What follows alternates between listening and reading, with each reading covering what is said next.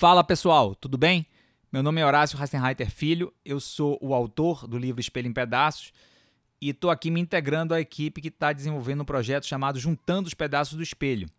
Né? O proponente principal é o fotógrafo e designer Alan Silva, que busca navegar pela narrativa desse meu romance como estímulo à leitura para jovens e adolescentes, tanto de escolas públicas como de escolas privadas do ensino médio.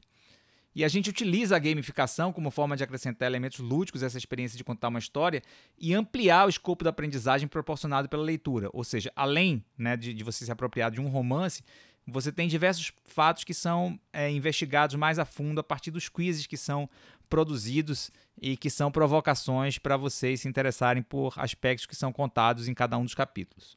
O romance ele é ambientado em Salvador, além de outras cidades, e a partir de seus personagens principais nos apresenta a visão do autor, eu, né, sobre a capital baiana, além de seus principais pontos de referência. Seus capítulos já estão sendo transformados em podcasts que estão disponibilizados no Spotify e os leitores, agora ouvintes, né, ao passo em que vão se envolvendo com a narrativa, serão apresentados a um conjunto de quizzes com questões relacionadas ao enredo do romance. O último capítulo guarda uma surpresa especial. Ele vai ser filmado, permitindo que você tenha também uma experiência visual daqueles personagens que até então você tenta formar a imagem como leitor ou como ouvinte, mas você vai ter uma, uma visão desses personagens a partir da gravação desse último capítulo na, num filmezinho. Né?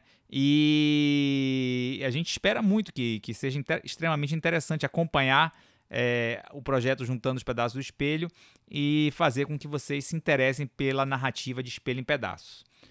Ah, Para ter acesso aos capítulos no Spotify, vocês vão receber as instruções logo mais. Né? E a gente gostaria muito de agradecer à Secretaria de Cultura do Governo do Estado. O projeto ele conta com apoio financeiro né, da, do governo a partir da Fundação Pedro Calmon e da Secretaria de Cultura, o programa Aldir Blanc Bahia, via Lei Aldir Blanc direcionada pela Secretaria Especial de Cultura do Ministério do Turismo Federal. Valeu, gente. Conto com vocês, hein?